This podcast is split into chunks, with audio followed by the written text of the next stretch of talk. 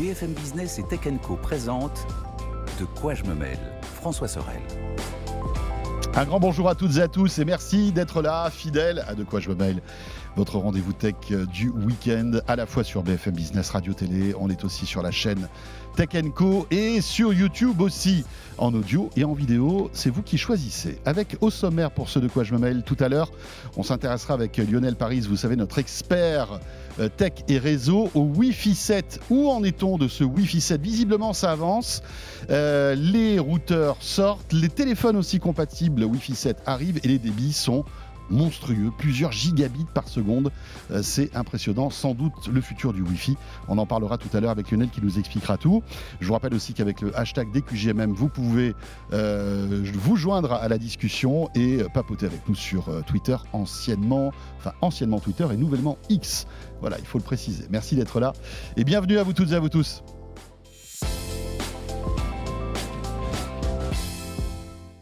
Voilà, anciennement X, nouvellement Twitter ou l'inverse, je sais plus. Euh, c'est un peu compliqué. Salut Anthony. Salut François. Moi non plus, je m'y retrouve pas. L'oiseau bleu me manque. Voilà, oui, c'est vrai. Je sais plus le X. Moi, j'ai l'impression d'être sur un truc porno. Moi, je sais, je sais jamais où il faut appuyer. C'est trop bizarre. Non, mais c'est vrai, tu as raison. Euh, bon, en tous les cas, vous l'avez compris. Hein. Euh, et Anthony est là pour commenter l'actu de cette semaine. Vous le savez, Anthony, vous retrouvez tous les matins sur BFM Business et à la mi-journée sur RMC, RMC Story avec Estelle Denis hein, pour ta petite chronique. Absolument. Toujours très intéressante. Euh, alors, dans l'actu, on a plein de choses. Euh, vous avez vu ces lunettes? C'est pas mes nouvelles lunettes, hein, parce que si je bossais avec ça, je sais pas trop où j'irais. Mais euh, c'est les Lenovo Glasses et c'est très intéressant, par exemple, pour avoir un écran immense déporté dans les lunettes. On va en parler dans un instant. On va parler aussi de Tap to Pay petite révolution. Est-ce que c'est un game changer dans le monde du paiement, ça Tap to Pay On va en parler, Anthony. On va fêter aussi un bel anniversaire. Celui de Windows. Bah, c'est le même que le mien, dis donc, 40 ans. Waouh bah, eh, J'ai découvert ça en préparant. T'as 40 ans Windows, bah oui, j'ai 40 ans, que Windows a le même âge que moi. Incroyable. Quelques mois près. Ah ouais, c'est fou ça. Bah ouais. Euh, de temps en temps, tu transformes en écran bleu comme Windows aussi, aussi Je bug aussi beaucoup. ça, m'arrive très souvent et je reboote. Euh, mais pour débuter, donc, on va euh, parler d'un objet qui, franchement, a intéressé beaucoup de gens, qui est assez curieux.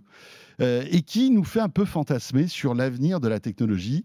Il s'agit de euh, cette AI, AI, pin de Human. C'est pas facile à dire en français. Voilà, qui a été présenté. Alors, c'est dans une petite keynote qui a été faite, euh, j'imagine, euh, dans la cuisine des concepteurs, hein, parce que je ne sais pas si tu l'as vu. Ouais.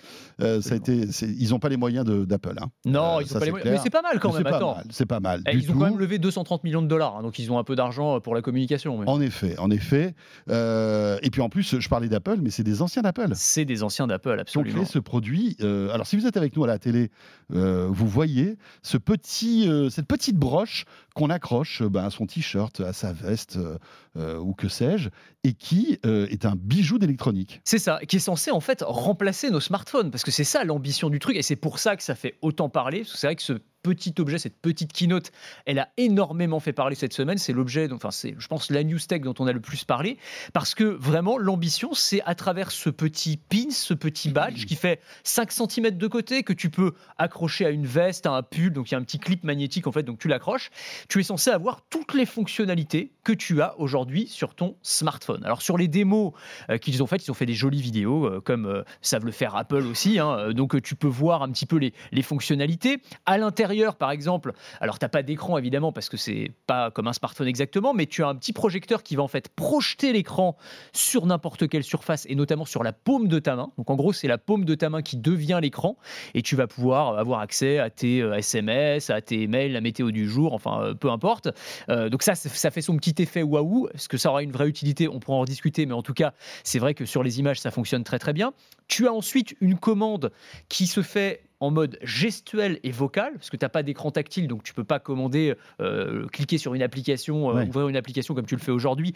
Donc tu vas parler à cette petite broche et tu vas faire des gestes devant elle pour lui demander, par exemple, bah, de streamer de la musique. Tu peux lui demander de lancer tes morceaux préférés euh, sur Spotify, par exemple. Dicter un SMS, des choses comme ça. un SMS, ça évidemment. se substitue vraiment au téléphone? Il y a une carte SIM à l'intérieur Ouais, alors ils le vendent avec un abonnement téléphonique. C'est-à-dire que tu achètes, déjà, ça, ça coûte le prix d'un smartphone, hein, c'est 700 dollars. Donc il faudra voir le prix en France, mais ça c'est quand même pas donné. C'est, on est sur du smartphone plutôt haut de gamme, on va dire, moyen haut de gamme. Et tu as un abonnement téléphonique qui est vendu, euh, je crois que c'est 29 dollars aux États-Unis par mois. Donc c'est commercialisé avec. On n'a pas encore les détails pour la France, puisque là pour l'instant on est au stade des précommandes. On peut le précommander depuis, euh, euh, depuis on est vendredi, donc c'est hier, le 16. Mmh. et on pourra l'acheter, enfin le recevoir en tout cas à partir du début de, l'année prochaine. Donc tu peux effectivement tout faire par la voix. Donc tu disais dicter un SMS, oui. Tu peux aussi lui demander de, de, traduire une conversation en temps réel. donc il y a plein de fonctionnalités comme ça que tu peux euh, euh, que tu peux ajouter à ce, à ce petit objet. Avec pas mal euh, d'intelligence artificielle aussi, je crois, non? C'est ça, en fait, le mot-clé, et c'est pour ça que ça s'appelle AI PIN, donc mhm. Artificial Intelligence Pins pour, le, pour, le, pour le badge, c'est que, en fait, tu as du chat GPT à l'intérieur, enfin, tu as des outils d'intelligence artificielle divers et variés. C'est ChatGPT d'OpenAI ou c'est une, une, solution maison? Il y a ChatGPT, ça, on en est à peu près sûr. Après, ils n'ont pas donné tous les détails. Ils n'ont pas donné tous les détails. mais il y, a, il y a plusieurs outils d'intelligence artificielle à l'intérieur qui vont permettre aussi, alors c'est peut-être ce qui est de plus intéressant, même s'ils n'ont pas montré énormément de choses pour l'instant, mais en gros, ce petit outil va permettre d'analyser ce qui se passe autour de toi. Et donc, par exemple, je ne sais pas si tu es en train de, manger quelque chose, il peut te dire le, nombre de calories que tu t'apprêtes à ingérer. Voilà, c'est un exemple, mais tu peux imaginer aussi que, je sais pas, si tu as un problème avec ton vélo, il puisse te dire ce que tu as comme problème. Enfin, tu as ce truc intelligence de l'image, analyse de l'image et euh, assistant euh, par rapport à ça. Donc une sorte de petit Jarvis euh, finalement qui va s'intégrer directement sur tes vêtements. L'avantage étant par rapport à un smartphone que tu n'as pas besoin de le sortir de ta poche tout le temps, que tu n'as pas d'écran, donc le côté addiction est peut-être un petit peu moins présent mmh aussi. Après, la, question derrière, c'est est-ce que ça peut réellement remplacer euh, le smartphone? Je sais pas, toi, ça t'a fait quel effet cette, euh, cette présentation? Écoute, on en a beaucoup parlé dans Tech Co, hein, euh, puisque bah, j'en profite aussi pour faire la promo de, l'émission que j'ai le plaisir de présenter tous les soirs sur BFM Business. Excellente émission. Oh, c'est gentil, merci. 20h, 21h30, hein, si vous aimez la tech, n'hésitez pas à, nous y retrouver. BFM Business, à la radio-télé en direct, mais aussi en replay, en podcast, hein, comme de quoi je me mail. Et on en a beaucoup parlé avec tous les, les débriefeurs qui sont venus. Écoute, les avis sont mitigés pour la plupart, le fait qu'il n'y ait pas d'écran, c'est quand même un problème parce que tu ne vois pas regarder une série Netflix euh, dans la paume de ta main. D'ailleurs, je pense que la projection euh, euh, n'est pas, n'est pas d'excellente qualité. Tu vois, on a l'impression que c'est du laser, donc c'est très bien pour afficher des textes, mais pas de la vidéo, hein, je pense. pour faire des photos, bah, tu peux pas vérifier ta photo. Enfin, donc il y a. C'était. Moi, je trouve que c'est intéressant. Et euh, ce qu'on on en parlait avec Jérôme Colombin, que tu connais très bien, qui était là pour, euh, pour réagir sur ce sujet. Il disait c'est peut-être pas le produit ultime, mais il apporte peut-être quelques briques technologiques qui intégreront le smartphone de demain, tu vois Peut-être ça, effectivement. Moi, je suis assez d'accord. On est au début d'un cheminement, d'une ébauche d'idées, tu vois. Moi, je suis pas. Il y, a eu énormément de moqueries sur ce produit euh, sur les réseaux ah sociaux. Alors, il y, a eu les deux. Il y, a ceux qui disent c'est génial, euh, c'est euh, une rupture technologique, oui, ça va remplacer nos smartphones. Et puis, il y a ceux qui disent mais attends, c'est quoi ce truc? Ça sert absolument à rien. Je suis un petit peu schizophrène. C'est un, un peu comme ce que tu disais, c'est-à-dire mon côté technophile et on a besoin de ça quand on est quand on est dans ce métier. on rêve de tous ceux qui nous écoutent, on rêve de le tester et on est enthousiasmé par le fait que enfin il y a un truc qui casse un peu les codes sur le marché du smartphone où ça ronronne un peu, où on a tendance un petit peu, on fait, on n'arrête pas de le dire semaine après semaine. Où tout on veut de l'innovation, tout se ressemble, on veut des ruptures technologiques. Là au moins, on a des gens qui tentent un truc. Voilà, ils tentent un truc, on verra. Il faut avoir le courage de sortir un, machin comme ça. Ah, hein. Attends, c'est clair parce que euh, ils ont levé de l'argent, mais enfin il faut quand même, euh, tu vois, ils ont beau avoir été chez Apple, ils ont probablement un peu de sous devant eux, mais enfin c'est quand même du hardware. Ça, ça demande quand hmm. même des, moyens, de la, de, de la motivation, de l'intelligence, de la créativité, etc. Mais derrière, la question c'est à quel quel problème résout cet objet Et aujourd'hui, je me dis que la valeur ajoutée par rapport à un smartphone, elle n'est pas forcément évidente pour les raisons que tu donnais, c'est-à-dire ouais, un écran, franchement, tu vas jamais regarder une série là-dessus parce que effectivement la qualité euh, visuelle, elle est quand même un peu euh, dégueulasse aujourd'hui, pardon pour le mot, mais c'est un peu ça. Euh, tu vas pas non plus, par exemple, le simple fait d'écrire un, mail ou un SMS. Alors tu vas me dire, il y a de l'intelligence artificielle, tu peux le dicter. mais comment on va le vérifier? Mais Puis surtout, oui, alors comment on va vérifier? Et puis attends, il y a plein de situations où moi j'ai pas envie de dicter mon mail. Bien sûr. Quand je suis dans le train, je vais pas dicter un mail dans le train. Tu il y a plein de situations où tu as besoin d'avoir un clavier et, puis ça nécessite d'avoir forcément des écouteurs. Parce que euh, tu vois, tu es dans le métro, tu vas pas gueuler euh, pour que ton appareil entende ce que tu es en train de dire Exactement. pour envoyer SMS. Donc, donc voilà, je pense que effectivement c'est une tentative hyper intéressante. Il y a sûrement des, des, briques technologiques là-dedans qu'on va retrouver dans d'autres objets. Mais euh, est-ce que ça va se vendre à 700 dollars? Je suis pas certain qu'ils en vendent des masses. Quoi. Je suis pas très très convaincu par ça. si on en parle autant, c'est aussi à cause de ses créateurs, parce qu'effectivement, on disait c'est des anciens d'Apple, mais c'est pas n'importe qui chez Apple, c'est Imran Chaudhry et Bethany Bongiorno. Alors les, les noms ne vous disent peut-être rien, mais Imran Chaudhry, par exemple, c'est le monsieur qui a conçu, alors j'allais dire conçu iOS, c'est peut-être un grand mot, mais par exemple, l'idée des icônes, tu vois, le simple fait qu'on ait des icônes sur notre smartphone aujourd'hui, qui est quand même Ouais, euh, le, le design que tout le monde connaît, que tout le monde utilise au quotidien, c'était lui, c'est son idée. Euh, Bethany Bongiorno, qui est son épouse, c'est un couple dans la vraie vie, euh, ça a été une des designeuses des premiers iPads. Donc quand as ces deux-là qui Ouais. te disent l'interface du futur, le smartphone du futur, ce sera ça. Tu les prends quand même un peu au sérieux. Voilà, on a le droit d'être sceptique, Oui, oui, oui, mais oui, on oui. peut au moins les écouter. Oui, c'est pas des perdreaux de l'année, on va dire. Voilà, exactement. Ils, sont probablement, ils ont probablement une vision qui, qui va au-delà de la Oui. nôtre. euh, et donc, euh, on peut Ouais. au moins les écouter, même si on a le droit d'avoir des doutes. hein. Euh, Moi, je, je- je t'avoue que je suis un petit peu dubitatif sur certaines des fonctionnalités de cet appareil. Mais voilà, en tout cas, très curieux, vraiment très envie de le tester. Bah, De toute façon, on tiendra, on Voilà. tiendra au courant hein, dès qu'on aura l'occasion de mettre la main dessus. Ça sort l'année prochaine, c'est ça? ça sort l'année prochaine. Peut-être qu'ils seront au CES, remarque, faudrait, faudrait regarder. Hein? Eh bah ouais. transition. Bah, Vous savez, attends. quand on vous prépare un CES de Las Vegas 2024, les amis, ça va être quelque chose. hein. Anthony Morel sera là. Melinda Davansoulas. Euh, il y aura Frédéric Simotel. Jérôme euh, Colombin sera là aussi. Enfin, il y aura vraiment toute la Dream Team de la tech. La Euh, crème de la crème. la crème de la crème. Et on se retrouvera. On va euh, évidemment avec euh, JD, Bastien, Léa, Laure vous installer un super beau studio euh, dans les locaux du CES. On sera au cœur encore une fois de la French Tech. Et euh, pendant une semaine, on va euh, vivre au rythme du euh, Consumer Electronic Show à Las Vegas. Ça va être cool. Ça va être Voilà. génial. Il me charme vraiment. Ah, en oui, plus hein. là, euh, tu y seras, donc ça va être, ça va être top. Ça être canon. ouais. Euh, dans l'actu. J'espère euh, qu'on aura l'occasion d'aller voir la sphère, là, ce truc, ce truc Ah, mais, dingue. Tu sais quoi Euh, bon, On en parle avec Fred Simotel. On, on va réserver nos billets là. Ah, mais là, il faut qu'on se fasse un truc. hein. Bah, il faut que je le prenne aussi pour toi parce que Ouais. franchement, ça vaut vraiment le coup. Alors, il n'y a pas de concert visiblement Ouais. euh, durant cette sphère. Vous savez, cette sphère, c'est cette immense boule. euh, qui a la taille d'un stade de foot, je Ouais. crois que c'est- immense, immense. en fait, ça se voit à des kilomètres et des kilomètres à Las Vegas, et qui est recouvert de, de panneaux LCD. Ouais. euh, Et les concerts sont dingues parce qu'apparemment, dans chaque siège, tu as un sound system. Ouais, sound Euh, system en plus, tu as une immersion Ouais, ouais. totale. Enfin, c'est euh, U2 notamment qui joue. Alors, les- J'ai j'ai regardé hein, les places de concert du U2, c'est au moins 500 Ouais, dollars euh. Enfin, ça, ça coûte une blinde. Mais il y a d'autres spectacles. Il y a d'autres spectacles euh, qui sont presque des démos technologiques de, de ce truc-là, et euh, ça coûte pas trop cher, donc il va falloir qu'on y aille quand même parce que ça vaut vraiment le coup. On vous racontera. On vous racontera, bien évidemment, on vous fera des petites vidéos. Euh, dans l'actu aussi, eh bien, il y a cette paire de lunettes qui euh, est sortie, ça y est, c'est sorti Ouais, ça ça y est. euh, elle devait sortir fin octobre, donc normalement, c'est bon. C'est les Lenovo Legend Glasses, Anthony. Glasses. Alors des lunettes, pourquoi faire? Pourquoi faire? Très bonne question. Alors, c'est des lunettes qu'on présente comme des lunettes de réalité augmentée, mais je suis pas tout à fait d'accord. Pour moi, c'est pas vraiment de la réalité augmentée. En fait, c'est un écran déporté, tout, Tout simplement. En gros, c'est une grosse paire de lunettes, assez encombrante quand même, que tu vas brancher. Alors, en théorie, Lenovo la commercialise notamment avec sa Legion Go, tu sais, c'est sa console console PC portable qui ressemble vaguement à une Switch concurrente de la ROG Ally euh, d'Asus. Bon, enfin, faut, faut suivre, mais en gros, c'est leur console portable, quoi. Ouais. Et ça te permet, euh, plutôt que de jouer sur le petit écran de ta console portable, eh bien, quand tu mets ces lunettes, d'avoir la sensation d'avoir un grand écran en face de toi, euh, comme si tu avais une télé géante, quoi, enfin une grande télé devant toi. Et ce qui est génial, alors là, tu l'as Ouais, je l'ai connecté branché à mon téléphone. Voilà, Voilà, donc, tout simplement. à ton iPhone et ça se, ça, se, ça se met en place automatiquement. Donc là, normalement, Voilà. tu as un écran devant toi. Mais j'ai l'écran de l'iPhone, tu vois. Donc là, j'ai lancé une vidéo sur YouTube et, et je vois la vidéo sur YouTube. J'ai l'impression, pour vous donner, euh, euh, enfin voilà, le, le- le- mon sentiment, on a l'impression d'avoir d'être dans une salle de cinéma. Ouais.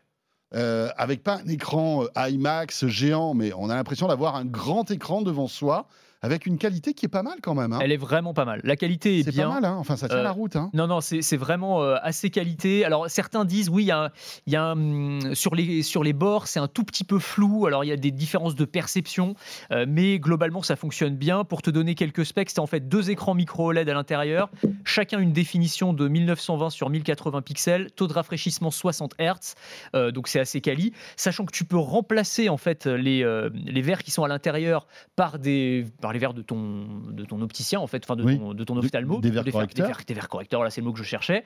Donc là, Après, cela dit, tu vois, moi je suis myope et astigmate, ça m'a pas posé de Ouais, problème. bon, moi c'est pareil, ça dépend vraiment après de ta correction. Peut-être certains euh, qui n'y voient Ouais. vraiment rien vont avoir besoin de la et correction. puis tu peux régler, tu, tu as des paramètres, je pense que tu. Ouais, tu as, quelques paramètres, mais en fait, ce que je trouve vraiment intéressant avec cet objet, c'est sa simplicité Oui, c'est d'utilisation. plug and play. C'est plug and play. Tu vraiment. branches en USB-C. Voilà, USB-C. Alors ça fonctionne à partir du moment où tu as un euh, DisplayPort. Donc c'est pas le cas de toutes les prises USB-C. Alors moi par exemple, j'utilise au quotidien des pixels. Avec les pixels, ça fonctionne pas. Ah zut ouais, donc c'est un peu bah, un peu compliqué. Et pourquoi mais bah écoute, c'est Parce qu'en fait, il n'y a pas la- le, le- le branchement HDMI en Ouais, quelque exact- sorte. exactement. Il te, il te manque une petite brique Oh là technologique là. qui fait que ça fonctionne pas avec tous les modèles, mais ça fonctionne. Alors moi, j'ai pas de bol parce que chez moi, ils me l'ont prêté, puis je les ai rappelés le soir parce que je disais, mais j'arrive, j'arrive pas à le faire fonctionner le machin. Et en fait, j'ai pas de bol parce que les, les appareils Les, que les j'ai moi. devices que tu as n'ont pas de Ouais, j'ai un- j'avais un Chromebook aussi, euh, ça n'a pas fonctionné avec le Chromebook. Euh, mais euh, en revanche, avec les iPhones que j'avais aussi à la maison, ça fonctionne nickel. Avec d'au- d'autres marques, Oui. avec des Et Samsung, puis ça avec le fonctionne nouvel nickel. iPhone, c'est encore mieux parce que c'est du USB-C. Donc, tu n'as même pas besoin d'avoir voilà. un adaptateur. Ah oui, je parlais des, des iPhones, mais oui, tu as raison de préciser que c'est l'iPhone euh, Oui, USB-C. ca- Voilà, sinon, le- sinon c'est plus compliqué. À partir du 15. Bah, après, Euh, tu peux, je pense, tu peux, acheter- tu Avec euh, l'adaptateur, ouais. avec un adaptateur. avec mais- un adaptateur. Mais du Ah, coup, c'est vrai que. sur- je vais essayer sur le PC, tiens. Ah bah oui, tiens, vas-y, teste. Et donc vraiment, la, la sensation est hyper agréable. Ce qui est vraiment cool, c'est alors on l'a fait avec des films, mais c'est sympa aussi pour du jeu vidéo où t'es euh, avachi, j'allais dire dans ton lit. Ça Nickel, ça marche. Nickel aussi. Bon, Bah là, j'ai l'écran de mon PC. Et ça, euh, c'est vrai, ça se fait vraiment en deux secondes. Tu as juste besoin de te brancher et c'est parti. Et c'est pareil, les réglages, quand je te disais qu'il n'y avait pas beaucoup de réglages, tu as des petits boutons sur les côtés des montures qui vont régler un petit peu la luminosité, la hauteur de l'écran, mais t'as pas grand chose de plus. C'est vraiment d'une simplicité enfantine. Et de ce point de vue-là, c'est assez cool. Et donc, tu te mets ouais, Là, je vois bien le sommaire de de quoi je me mêle. Là, là j'ai Eh vraiment exactement. Tous les sujets qu'on doit évoquer, c'est nickel. Ouais, on pourrait, non, mais on peut imaginer après plein de cas d'usage. hein. Pour l'instant, c'est assez euh, entre guillemets simpliste dans le sens où tu as juste cet écran euh, déporté, mais c'est très pratique. Et ouais, effectivement, tu es dans ton lit, la tête au plafond, et tu vas pouvoir euh, jouer euh, un jeu vidéo euh, la- euh, l'impression qu'il s'affiche euh, Ouais. au mur ou, ou sur le plafond. quoi. C'est pas mal. Franchement, Oui. ça le fait bien. Alors, dans le train, ça peut être pas mal aussi. C'est ce qu'on disait, ça fait un moment que ça existe ces trucs-là. Oui, hein. oui, oui, oui. C'est- des gadgets qui, qui tournent depuis pas mal d'années. Sauf que de génération en génération, la qualité vidéo s'améliore. Petit bémol sur le confort, tu vois, moi je l'ai- porté quelques, quelques secondes. Tu sens quand même la raide du nez euh, qui est un peu stressée, quoi. Je pense Euh, qu'à la fin d'Avatar, euh, ouais, à tu la vois, fin la du dernier Scorsese, 3h30, tu bah, vois. oui, tu- bah, en fait, comme l'un des héros, t'as plus de nez. Oui, pas mal. Tu, ouais, tu le sens bien. Non, non, c'est vrai, c'est vrai, c'est vrai. Bah, c'est un peu le problème de tout. Alors, c'est quand même mieux parce que tu sais, tu as aussi ce genre de techno dans les casques de VR avec euh, l'écran de cinéma projeté, du genre je, je suis au cinéma euh, à l'intérieur de mon casque. Un casque, c'est encore plus encombrant. Donc là, on a quand même d'une certaine manière une miniaturisation, mais tu as raison de dire que ça va pas encore suffisamment loin. Ce sera vraiment intéressant quand ça ressemblera à des lunettes comme celles que je porte ou celles que tu portes, c'est-à-dire avec des montures à peu près normales. Là, on a quand même des montures qui doivent faire euh, trois fois l'épaisseur de, de montures classiques, quoi. J'ai peut-être une question piège. Tu sais si c'est auto-alimenté? C'est-à-dire Oui, en que- fait, alors j'ai la réponse, c'est qu'en fait, tu le, tu le branches, il va venir pomper la, l'énergie de de la- de- de l'appareil auquel tu. Ok, Voilà. d'accord. Donc pas, t'as pas besoin de le recharger. Non, non, non, c'est pour ça, c'est vraiment du, encore une fois, hein, niveau simplicité, il n'y Ouais, a, pas de cool. chargeur avec, il n'y a rien du tout, c'est tu te plugs et c'est parti. Euh, Je crois que TCL a aussi un produit comme ça. oui, absolument. vu, et tu as euh, aussi les, comment au ça s'appelle CES de l'année dernière. Ouais, et, et tu as aussi, alors le- leur grand concurrent, c'est les X, X Reels. Euh, Enfin, il y a une- un autre modèle de lunettes qui font un peu, à peu près la même chose. Alors, sachant que c'est pas donné non plus, hein, ça coûte quand même euh, autour de 500 euros, ce petit, euh, ce petit joujou. Franchement, je vais te dire, enfin, on en discutait un peu avant l'émission. On me l'a prêté, je trouve ça hyper sympa à tester. Je suis pas sûr qu'à titre personnel, je l'achèterais. J'en aurais pas forcément un usage suffisant pour. euh, non, mais pour- après, si tu es tout le temps dans les avions, l'investissement. je pense que si, si- voilà, pour tous ceux qui voyagent beaucoup, qui font de longs vols, alors après, il faut vraiment tester pour voir si votre nez euh, ne part pas en confiture après, euh, au bout d'une heure. Mais euh, c'est vrai que dans, dans l'avion, c'est idéal parce que tu t'installes. t'as- pas, tu vois, ça prend pas de place et tu te regardes un film, euh, etc. C'est cool. C'est un gadget assez onéreux. Ouais, c'est C'est réservé quand même à, voilà, aux plus riches d'entre nous. hein. C'est ça. Mais bon, Bah, c'est vrai que ça, attire l'attention. D'exister. t'es dans l'avion, t'as tes petites lunettes. Ouais, T'es sûr que les. Mais alors, c'est quoi là votre truc c'est ça. Pas mal, ça, ça- Ouais. ça crée du lien aussi. Ça crée du lien, en Ah. effet. Euh, dans l'actu, autre chose, euh, alors là qui euh, sans doute va faire couler beaucoup d'encre et peut-être aussi remettre à place quelques business models, mais j'aimerais avoir ton avis là-dessus, c'est le tap to pay d'Apple. Euh, Apple qui, alors on, sait- on savait hein, que ça allait sortir, on savait pas quand ça allait sortir en France, et là Apple l'a l'a lancé. C'est une technologie, une nouvelle technologie de paiement. Euh, alors on peut payer avec l'iPhone depuis euh, très longtemps, hein, avec Apple Pay, mais là, on s'adresse en fait du côté des commerçants, Anthony, avec. Apple to Pay. Et du coup, on va pouvoir payer d'iPhone à iPhone, euh, simplement en approchant les deux téléphones. En gros, on va transformer l'iPhone en terminal de paiement pour les commerçants. Donc, euh, ça peut être, euh, je sais pas moi, tu arrives dans un magasin et plutôt que de devoir faire la queue, aller à la caisse, bah, en fait, tu vas pouvoir payer directement auprès du vendeur. Le vendeur te conseille, te dit, ah bah ouais, ce pull, génial, machin et tout. Le pull, bah, au lieu d'aller à la caisse, euh, le vendeur sort son iPhone, hop, t'approches toi soit ton iPhone, soit ton Apple Watch, ou soit ta carte bancaire, parce que c'est important de dire que ça fonctionne aussi avec les cartes bancaires, et en, en NFC, tu vas payer automatiquement. Ça va être une petite, enfin, petite révolution. Un peu comme chez, dans les Apple Store, en fait. Dans les. Apple Store, déjà, tu as des vendeurs qui euh, acceptent ton paiement euh, parce qu'ils ont un terminal alors qu'il a été ont un terminal, voilà, ça. boosté, etc. C'est un truc euh, qui est fait maison. Et hein. là, du coup, tu pourras faire ça en fait partout. C'est ça qui est très intéressant. Alors, euh, quand ça va se développer, pour l'instant, ils ont signé des partenariats avec euh, certaines marques, Oui. avec euh, Dyson, Sephora. exactement. Mais ça va se LVMH. développer ensuite. C'est intéressant. hein, Absolument. ton Bah. LVMH, ouais. Bah, on est dans le même univers. hein. LVMH, Apple, même combat. C'est des marques de. Enfin, non, mais quand Apple tu vois la, luxe. Quand tu euh, vois la queue qu'il y a par exemple dans les magasins Louis Vuitton à Paris euh, sur les Champs-Élysées, euh, on, on peut imaginer que là, en fait, ça va fluidifier aussi euh, tous les gens qui rentrent pour acheter des sacs. Là, tu arrives, tu as ton vendeur et tout, il a son petit truc, paf, tu payes, euh, t'as ton- tu pars avec ton sac. quoi. De toute façon, tous les commerces, encore plus euh, Louis Vuitton, c'est- Louis Vuitton c'est haute couture, mais sans couture aussi, si tu veux. Ouais, ouais. Le but, c'est que l'expérience soit la plus fluide Tout possible, à fait, que tu n'aies à Apple, aucun moment, exactement, que tu n'aies à aucun moment une frustration. bien sûr. Si tu dois attendre une demi-heure à la caisse, t'es frustré, t'es pas content de ton expérience si tu d'achat. attends une demi-heure en pleine pluie pour rentrer dans le magasin, ça va, en fait, ça va fluidifier plein de choses. Évidemment.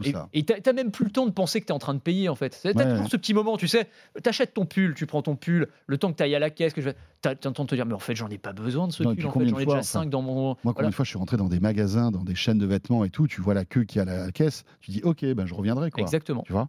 Ça Là, ça change tout. Ça change tout, ça va être hyper intéressant sur les marchés aussi. Alors sur les marchés, tu as déjà de plus en plus de, Oui. de, de commerçants qui utilisent notamment Square, les petites solutions Oui, de, ou de paiement, aussi, ou tu sais, le petit exactement, blanc là. qui fonctionne très très bien. Ou tu as même aussi maintenant avec les QR codes PayPal, tu sais, tu as juste un Ouais. QR code, tu scannes et tout, tout est facilité. Mais là, ça va être une alternative euh, également. Euh, donc c'est c'est intéressant hein, qu'Apple se lance là-dessus. Moi, je trouve que la stratégie d'Apple est extrêmement intéressante. Ah ouais. Euh, en gros, là, euh, pour moi, c'est en gros, Apple, c'est la plus grosse fintech du monde. Euh, on, on sait qu'ils ont une stratégie de se diversifier dans les services. On parle souvent de la santé, ça fait partie aussi de leurs priorités. Mais les, les services financiers, c'est un gros morceau aussi. On le voit pas tellement en France pour l'instant. Aux États-Unis, ils ont lancé plein de trucs. hein. Il y a la carte bancaire Apple. Ils ont lancé. qui, paraît-il marche pas très très fort d'après ce que j'ai pu comprendre. Alors, j'ai pas eu, pas eu de chiffres. En tout cas, ils ont lancé des ballons d'essai. oui, Voilà. oui, oui, ils ont Euh, lancé des trucs, ouais. Ils ont lancé le, le truc qui était très intéressant aussi, euh, c'est le, le compte épargne. Euh, Oui. Aux États-Unis, tu peux avoir, alors ils ont fait ça avec une banque, avec Goldman Sachs, mais tu peux placer ton argent chez Apple et qui sera rémunéré à 4%. Non mais c'est fou, tu te dis vraiment, qu'est- qu'est-ce qu'ils viennent faire là-dedans? Ils ont des services, ils ont toute une branche qui s'appelle Apple Finance ou Finances. euh, qui gère aussi euh, tout ce qui est paiement en différé ou paiement en plusieurs, en plusieurs fois. Euh, ils ont même racheté une entreprise alors que c'est pas tellement dans l'ADN d'Apple, ils rachètent assez peu d'entreprises, qui s'appelle Good Credit, qui fait du scoring de crédit aux États-Unis. Tu sais, euh, tout le monde a, un- en gros, comme tout, comme t'achètes tout à crédit, T'as un t'as un score de- score. Oui. Voilà, soit tu es un bon payeur ou un mauvais Oui, payeur. ou t'es bankable ou pas, quoi. Voilà, et donc aux États-Unis, c'est vraiment un truc qui est très important, le score de crédit. En France, on n'a pas trop cette, cette culture-là, clairement. Peut-être heureusement d'ailleurs, mais enfin, c'est un autre sujet. Et eux, ils ont racheté une entreprise qui fait justement ce scoring-là. On voit bien qu'il y a des briques, tu vois. Qui se- euh, quel mur ça va construire à la fin Bah, L'argent, c'est le nerf de la guerre. hein, de toute façon, c'est clair. Et donc là, tu vois, c'est intéressant parce qu'ils se sont alliés avec des banques pour euh, lancer cette euh, initiative-là. Moi, je me dis qu'à un moment, les banques, euh, moi, je, me- je serais une banque, tu vois, je, je me ferais un peu de soucis, quoi. Ouais, bah oui. Parce qu'en plus, alors, pour être, pour compléter ce que tu dis, euh, il faut que souscrire à- au service Apple euh, Tap to Pay via une banque. C'est-à-dire que tu peux pas appeler Apple directement et, et leur dire, voilà, je veux souscrire votre service. Ouais. Il faut Apple propose ce service à des banques qui après elles-mêmes te le proposent à ça. toi en tant que client. Exactement. Il faut être une entreprise. Il faut être une entreprise, ouais, c'est ça. Tu peux Ça, pas le faire en tant que important. particulier. Et, euh, et c'est intéressant de voir aussi que Apple. Non, mais dans les restos, t'imagines aussi, Bah, ça bien va sûr, être top. bah, évidemment. Tous Et- les et- serveurs, là, ils sont tout le temps en train de courir après euh, les, euh, les, les terminaux des cartes bancaires et tout. Il n'y en a pas assez, machin, etc. Là, s'ils ont un iPhone, c'est réglé. Ah, Quoi. c'est c'est clair, c'est génial. Alors moi, je crois beaucoup dans les restos au fait que tu puisses payer toi-même sur smartphone sans avoir besoin de faire appel Ouais. au serveur. Tu sais, t'as des startups françaises. Sunday, là. Ouais, ouais, exactement. mais Sunday, ça, c'est génial. J'étais dans un resto quoi, la semaine dernière, c'est incroyable.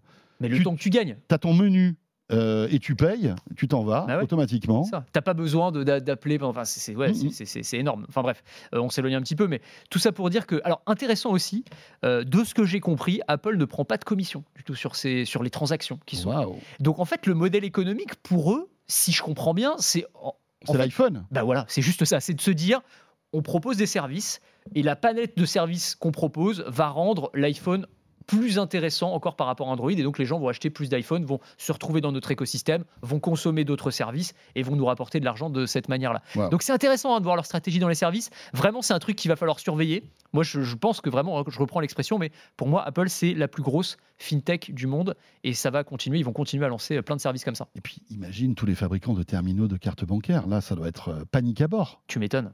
Tu m'étonnes. Euh, là, Alors, euh, si j'étais. euh, c'est- quoi C'est un Génico qui fait ça notamment Ouais, voilà, toutes ces boîtes-là. euh, euh, Enfin, ils, sont en hein. train, oui, ils sont en train aussi de se réinventer de ce côté-là et de réfléchir à des solutions comme ça. Mais c'est vrai que euh, là, euh, Tu vois. moi, je suis un commerçant parce que ça coûte de l'argent hein, d'avoir un un terminal de taxi, paiement. par exemple. Tu vois, mon cousin est taxi, d'ailleurs, je l'embrasse. Euh, Ils ont encore des terminaux de paiement. hein, les il, a des- il, il est obligé de, de, de- de- de- enfin c'est pas qu'il est obligé, mais si tu veux prendre par exemple euh, Visa, Amex, etc., tu es obligé d'avoir ouais. un terminal de paiement euh, que tu loues à euh, un Génico, etc. Ça coûte de l'argent, tu vois. Bien sûr. Euh, et après, tu as ta commission. Mais c'est toujours en, en panne, non, chez le dans le taxi normalement. le- Eh ben écoute, non, lui non, le pauvre. Alors, tu vois, autant non, mais c'est À vrai. une époque, c'était le cas. Voilà, je pense que. Mais, mais lui, il Avant est, les VTC. il, est hyper sérieux. Et, et- et c'est vrai que. euh, bah voilà, je pense que pour lui, il a un iPhone, ça va, ça va révolutionner. euh, Ah bah, il, va, il va gagner encore plus d'argent finalement. Évidemment, évidemment. Donc c'est intéressant tout ça. On va suivre ça de près. Bien sûr, dans l'actu aussi, un anniversaire, deux anniversaires cette semaine. Euh, rapidement, les 5 les cinq ans d'Ale- d'Alexa, vous savez, d'Amazon Alexa. Les 5 ans d'Amazon Alexa en France, hein, puisque en fait ça fait 10 ans que c'est sorti euh, aux US. Donc voilà, 5 ans de- d'Alexa, euh, de cet assistant vocal qui, comme les autres aussi, commence à rentrer un petit peu dans les chaumières, Ouais. avec plus ou moins de réussite. hein. Ouais, c'est ça. En fait, pour moi, c'est euh, peut-être que là, on va assister à un renouveau de ces assistants, euh, de ces assistants grâce à l'arrivée des IA génératives. vrai. Pour moi, ça ronronnait un peu. Il y a eu en fait un départ fulgurant. C'est-à-dire qu'il y a, je sais pas si tu te souviens, mais il y a eu une, une ou deux années où à Noël, c'était tout le monde offrait, euh, alors soit Alexa, soit un Google Home, enfin peu importe. Mais c'était le truc qu'il fallait avoir à la maison. Puis en fait, on s'est rendu compte que les gens l'utilisaient finalement très peu, ou alors l'utilisaient pour le minuteur des pattes et pour le pour pour caler leur réveil. Oui, pour le réveil, Mais au final, à part peut-être lancer de la musique parfois, éventuellement, et c'est à peu près tout. Et là, je pense qu'avec l'arrivée des IA génératives, la possibilité d'avoir un vrai dialogue en langage naturel, ce qui n'était pas le cas, vrai. pour l'instant, on disait que c'était génial quand c'est sorti, parce que c'est vrai que par rapport à ce qui existait avant, c'était génial. Mais enfin, c'était quand même pas très fluide. hein. Moi, j'en ai un, j'utilise le mien comme réveil. Donc, je- je- tous les jours, je lui dis, mais si je dois changer l'heure du réveil, enfin, je sais pas comment te dire, mais il faut que je lui repose la même question. Ouais, Enfin, c'est pas vois, pas du tout fluide, quoi, en fait. C'est- pas du tout Tu fluide. parles pas à un humain, tu parles à parles- une machine. il faut, en fait, il faut que tu adaptes ton, ton, ta, ta conversation à la machine. C'est ça. Faut que tu, tu programmes, Voilà. en fait. Tu fais quasiment de la programmation en parlant. Et avec l'IA générative qui a été an- annoncée par Amazon sur Alexa qui devrait arriver l'année prochaine, ça va peut-être changer. Alors, à l'occasion des 5 ans, ils font un petit bilan, tu vois, sur tout ce qu'ils proposent et tout. Euh, Alexa arrive dans les EHPAD, notamment pour aider les, les personnes âgées.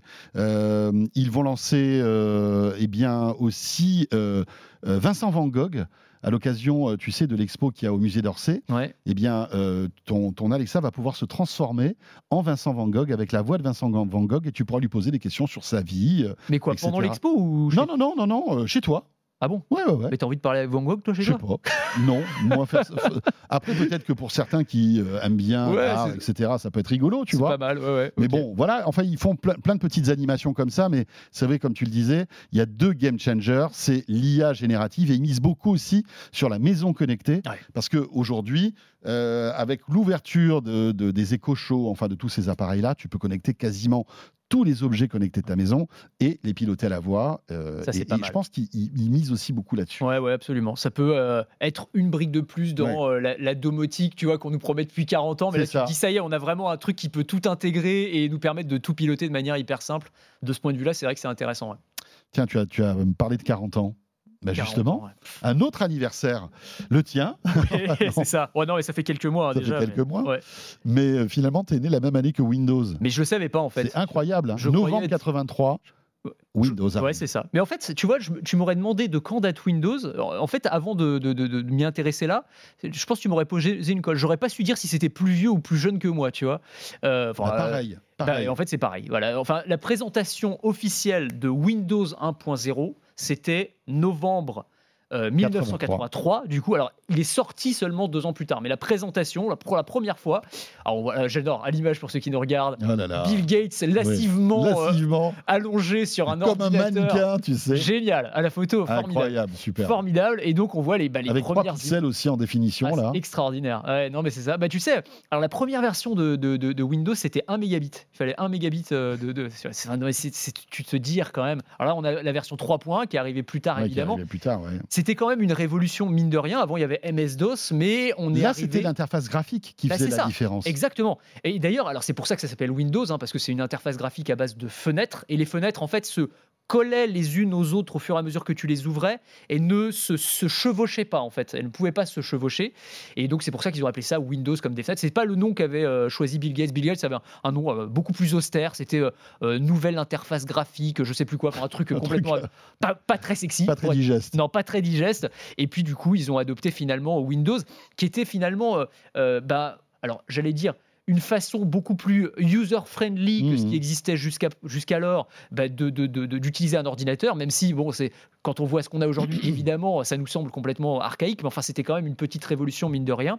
Et puis ensuite, bah, Windows, il y a eu une histoire quand même. Enfin, c'est c'est un, un morceau, un monument de technologie. Il y a eu des succès, Windows 3.1, Il y a eu un avant et après Windows, hein, c'est clair, Ah, en termes absolument, d'informatique. euh, absolument. Franchement, Euh, sans Windows, on n'en serait pas où on en est aujourd'hui. hein. Clairement. Alors, euh, même Moi, si. mon- mon- enfin, moi, je me souviens de Windows 95, puisque c'était c'était là où j'ai vraiment commencé. euh, Windows 95-98, c'était vraiment la claque. Quoi. Windows Incroyable. 95, ça a été vraiment, je pense, la, la plus grande date Ouais, euh, pour, euh, pour Windows. c'est fou. Et d'ailleurs, alors je sais pas si euh, j'aurais dû demander à ce qu'on nous retrouve les images, je sais pas si vous les avez trouvées, euh, les, les gars JD, mais c'est le, le lancement officiel de Windows 95. Tu te souviens de cette vidéo incroyable de Steve Ballmer et Bill Gates qui dansent sur scène sur le- la musique de, Smart- de Smart- Start Me Up des Rolling Stones Tu l'as vu cette vidéo ou Oui, bien sûr, j'ai vu ça, je, je m'en souviens. Ouais, ouais, ouais, c'est la scène la plus gênante, Ouais, je pense, de l'histoire Ah, de la bah tech, oui, où tu vois. Bill Gates danser. Alors je dis, bah, je suis un, un piètre danseur, hein, donc mais vraiment. Mais tu gardes ça pour toi. mais je garde ça pour moi, je fais pas ça dans un lancement Bah mondial non. et tout. C'est absolument horrible et en même temps, c'était le lancement d'un produit euh, extraordinaire, vraiment. Alors même si après, on peut faire plein de reproches à Windows, son côté monopolistique, enfin il y a eu toutes les histoires ensuite de Oui. Etc. Bon, euh, voilà, les, les, les- les défenseurs du, navigateurs, livre, du libre et de, et de Linux euh, vont nous tomber dessus en disant mais, mais c'est quand même, voilà, c'est un morceau de technologie, on peut pas passer à côté. Euh, des succès, des échecs aussi, Windows Vista, euh, qui était quand même euh, pas un énorme succès. Ah ouais.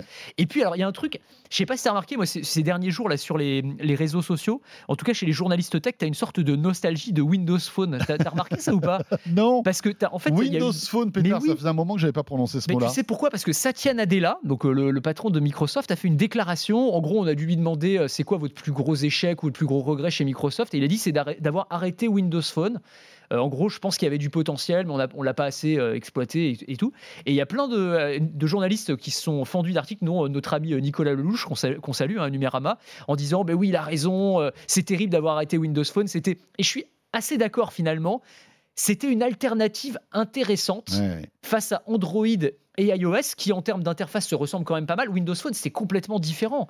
Tu te souviens avec ce système de tuiles, c'était ergonomiquement, je trouvais ça assez esthétique. Après, Les Lumia, tu te rappelles les Lumia, avaient- une vraie réussite. hein. en collaboration avec Nokia. Puisque Absolument. rappelons que Microsoft avait racheté Nokia à l'époque. Ils avaient racheté Nokia cas. pour ça. hein. Pour ça, Euh, ça leur avait coûté une fortune. Enfin, ça a été un gouffre financier. c'est clair. Cette, cette aventure euh, du, du smartphone chez, euh, chez Microsoft, c'est incroyable. Mais- mais ils sont- à mon avis, alors après on va pas refaire l'histoire, hein, c'est facile en plus de, de- de- dans notre petit siège, mais ils sont arrivés beaucoup trop tard. C'est exactement ça. Ils auraient dû lancer en fait leur OS, leur OS bah, au tout début. C'est ça. Euh, alors que rappelle-toi, Steve Ballmer quand l'iPhone est arrivé, il avait dit ça marchera jamais. marchera jamais. euh, Un téléphone truc- à 500 dollars, mais, mais, personne n'achètera ça. etc. Et puis voilà quoi. Non, non, mais c'est ça. Ils Il faut se sont réveillés trop souvenir, tard. Toujours se souvenir de la couverture de- du magazine Forbes ou Fortune euh, un mois ou deux mois avant l'arrivée de l'iPhone sur Nokia.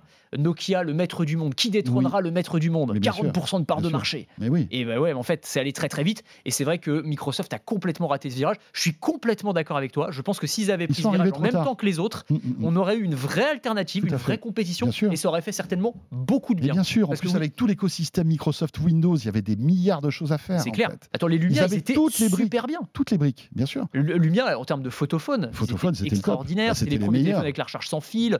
Il y avait plein d'innovations intéressantes. C'était les premiers téléphones avec les écrans OLED, je me souviens. Enfin, il y avait pas mal d'innovations. hein. Euh, C'était des, des- des téléphones sympas. Mais bon, après, ils ont jeté l'éponge. Après, ils ont Parce qu'ils ont vu qu'ils n'arrivaient pas à décoller en part de marché et que c'était un gouffre financier. Ils perdaient des milliards chaque année. Il fallait arrêter l'hémorragie. hein. tu passes à autre chose et puis bon bah Microsoft ils s'en sont très Oui, bien sortis euh, par très ailleurs hein, c'est Ouais. pas le souci mais euh, je comprends que ce soit un regret pour Satya Nadella parce que il y avait sûrement euh, Oui, il y oui. avait sûrement une carte à jouer C'est clair. une carte à jouer Dernière petite chose, c'est vrai qu'en en 40 ans de Windows, enfin pour tous les plus anciens, on a connu quand même pas mal de plantages.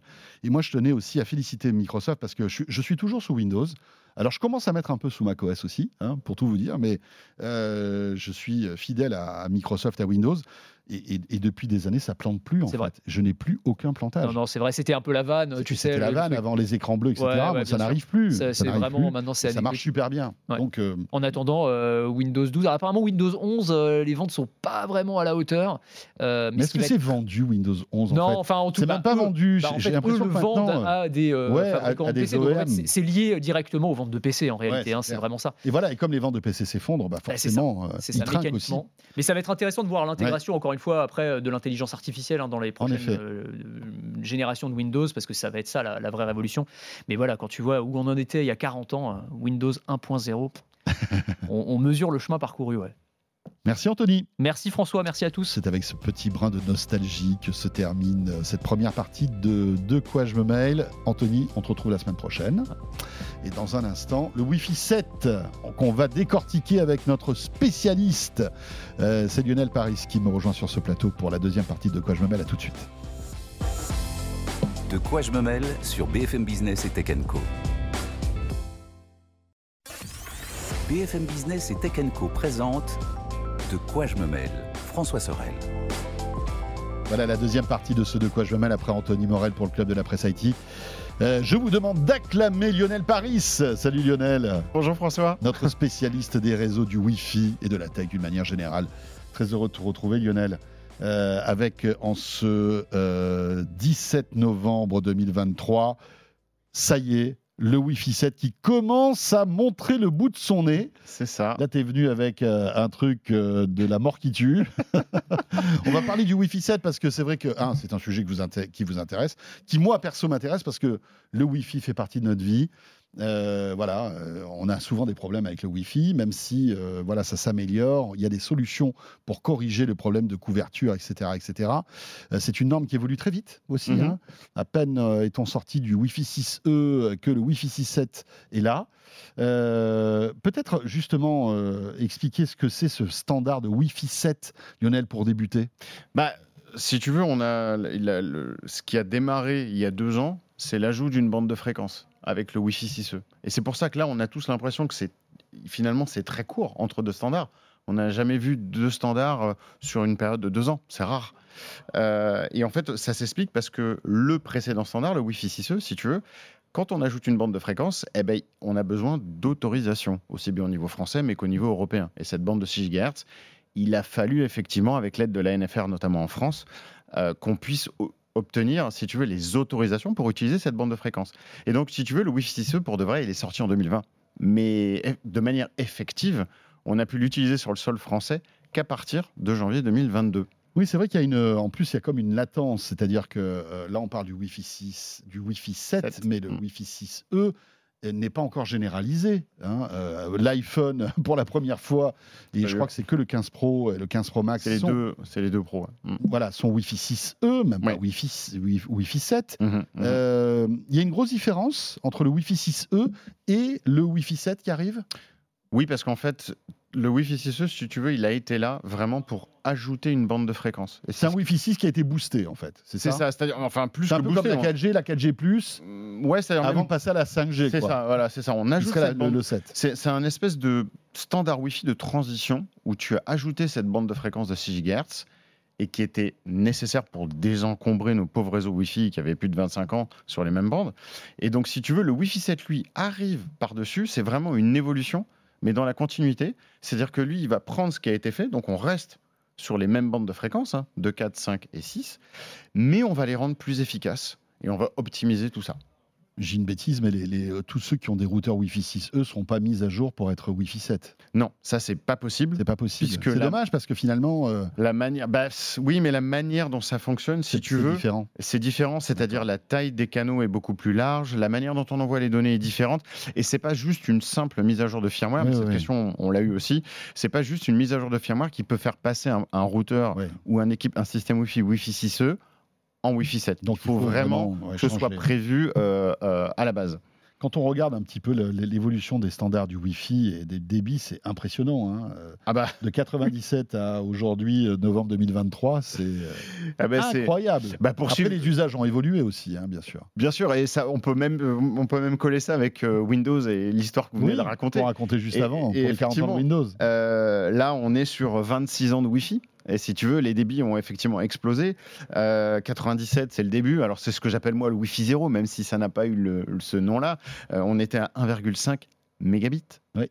Mégabits. Mais à l'époque, tu t'en contentais en fait. Bah, c'est- à l'époque, c'était déjà génial de Déjà- pas avoir de, fil, en fait, de câble. C'est ça. Parce qu'on avait tous des modems euh, 56K. Donc euh, à l'époque, Oui, exactement. 1,5 mégabits, c'était wouh Et t'imagines, là, sur ces, les, les produits de première génération, le Wi-Fi 7, c'est 46 gigabits de débit. 46 La, gigabits. la promesse du Wi-Fi 7, c'est de monter jusqu'à 46 gigabits. C'est le standard 802.11 BE. BE, ça, hein voilà. Donc ça, c'est 7. son, ça, c'est son petit Son nom. petit nom Alors, euh, compliqué. On va voilà, c'est le nom compliqué que la Wi-Fi Alliance a, a changé il y a, il y a maintenant 5-6 ans et donne des, des chiffres pour que les consommateurs arrivent à suivre parce que c'est vrai que c'est pas, c'est pas très simple. Et donc son deuxième nom, c'est EHT. Donc ça, ça veut dire Extremely High Throughput. Donc c'est le Wi-Fi ultra haut débit. Bon. Voilà. Euh, tu l'as dit, des débits monstrueux. Alors 46 gigabits, c'est toujours théorique, hein, mais imaginez, même si c'est divisé par 3, 4 ou 5, c'est incroyable. Là, tu vas nous, nous expliquer, parce que tu as déjà testé euh, Ouais. un peu ce que ça donnait.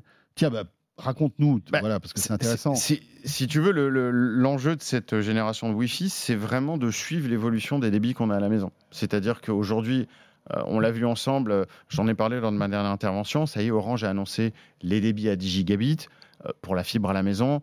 Euh, après Bouygues, euh, après SFR, il y a euh, euh, d'ailleurs euh, deux ans. Free en premier. hein. C'était Free qui, lui, a démarré sur une autre techno, donc Oui. a été en avance de tout le monde. Donc, on verra bien ce qu'ils nous concoctent pour le mois de décembre. Vont-ils passer directement aux 25 gigabits? Ça serait euh, de bonne aloi puisqu'ils sont toujours très en amont. Euh, mais effectivement, l'idée de ce standard Wi-Fi 7, c'est de suivre cette évolution de débit qu'on a à la maison Mhm. et d'avoir finalement un débit qui va être au même niveau en Wi-Fi que celui de la fibre. L'idée, c'est de supprimer définitivement les fils, les câbles, avec ces montées en puissance. C'est de supprimer les câbles d'une manière Parce qu'il y a toujours ce débat hein, euh, dans Mhm. ta maison. Est-ce que tu dois avoir euh, de l'Ethernet ou du RJ45 partout Ou est-ce que finalement le Wi-Fi aujourd'hui est tellement stable, tellement performant que tu n'as plus besoin de câbles? Ou faut-il euh, faut-il mettre toujours un câble réseau sur ta télé? Qu'est-ce que tu en penses, tiens? Bah, moi, je dirais que sur, les, sur le, le produit, le, je trouve le plus évident et l'exemple le plus évident pour moi, c'est la télé. Parce que dans les télévisions, tu es d'accord avec moi, c'est ce qui va fatalement consommer une grosse partie de la bande passante. Ouais, surtout Avec si tous les services 4K, de avec les. Netflix, etc. etc. Exactement. Euh, donc le premier périphérique que j'aurais, qu'on- à l'époque, on avait tendance à laisser en filaire, bah, c'était la télé, parce qu'on savait que là, il y avait Ouais. allait avoir une grosse conso, et donc ça allait casser un petit peu le, le débit du Wi-Fi que tu avais dans la maison. Bah, en fait, ce, ce qui est marrant dans le monde des télés, c'est qu'ils sont pour la plupart restés sur des connectivités filaires, donc le port RJ45 à 100 MB.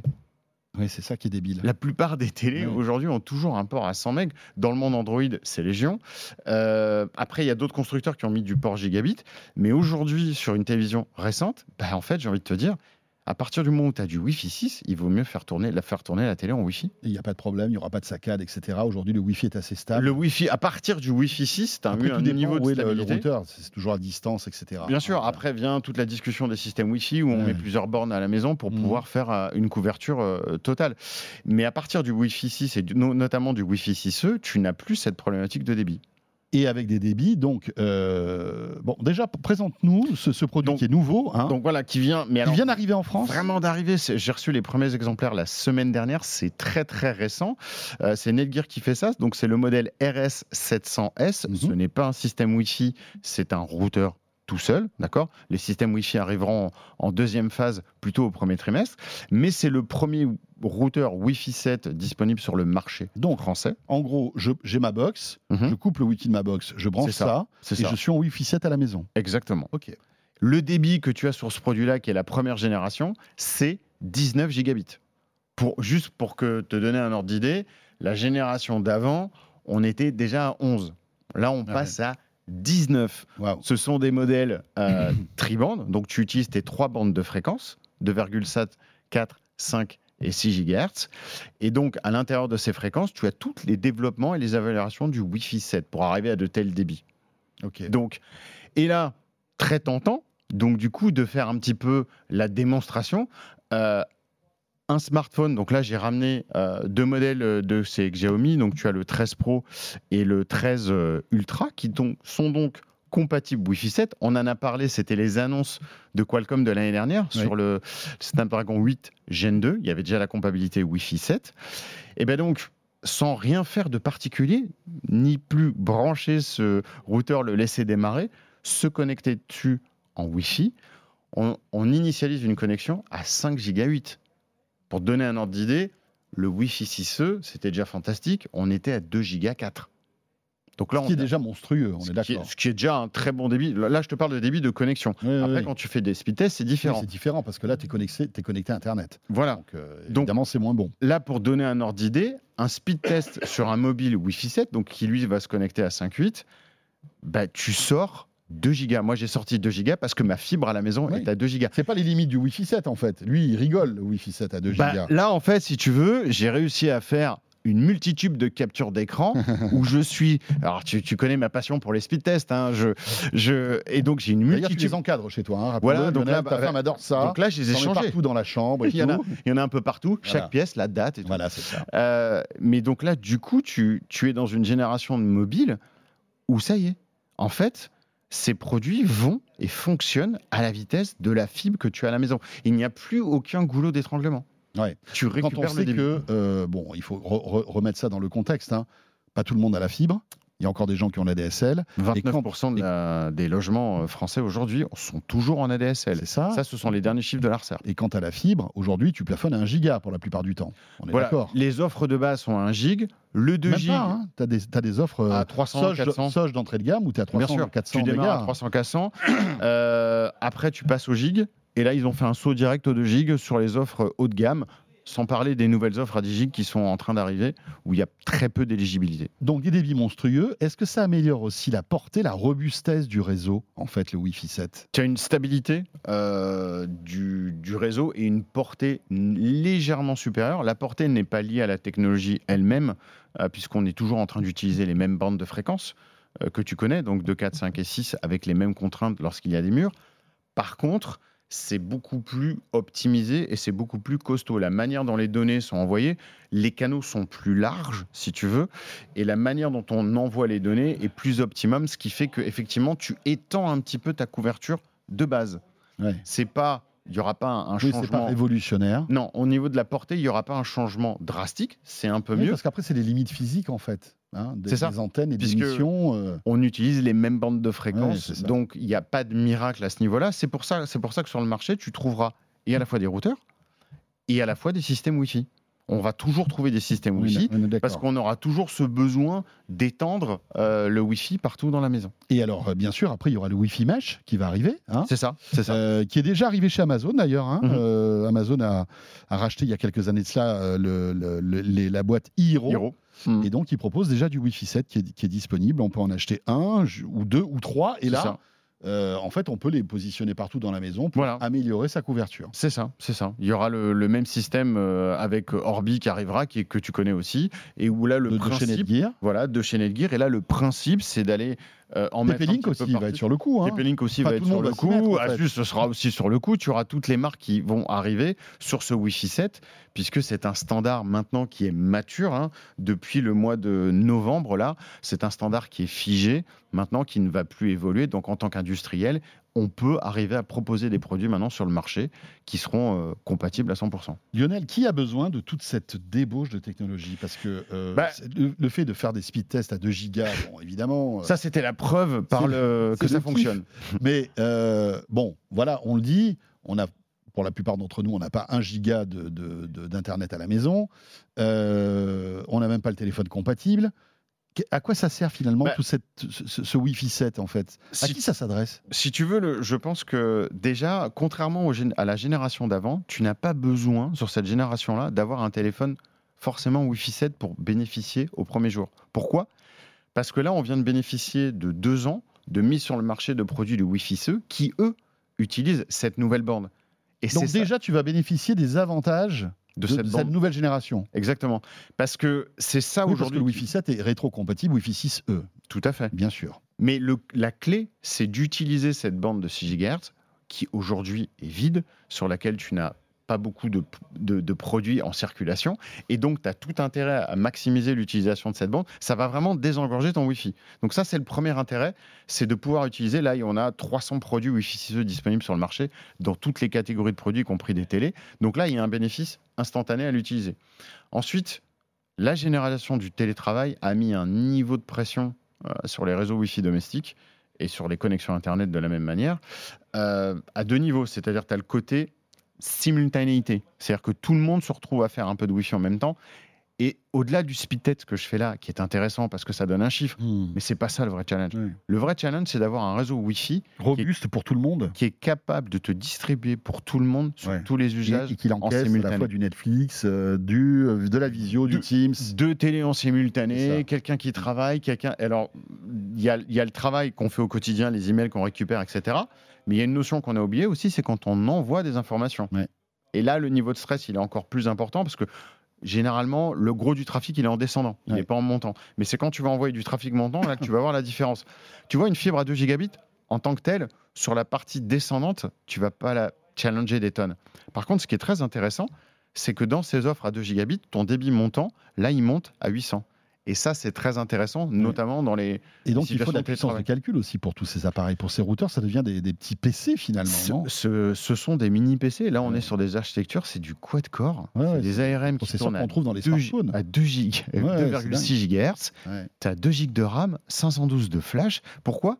Bah Parce que c'est la génération 10 gigabits. Tu dois être capable de le prendre en entrée, Mm, mm. mais tu dois être capable de le sortir, aussi bien en filaire qu'en Wi-Fi. Lionel, dernière question. Est-ce que les box des opérateurs vont être compatibles, vont arriver en Wi-Fi 7 Sans doute? Alors, pas l'année prochaine, ni encore moins l'année d'après, puisqu'ils viennent tous de faire un refresh de génération, dans lequel ils se sont bien ancrés euh, sur le Wi-Fi 6E, sur le Wi-Fi 6E, pardon.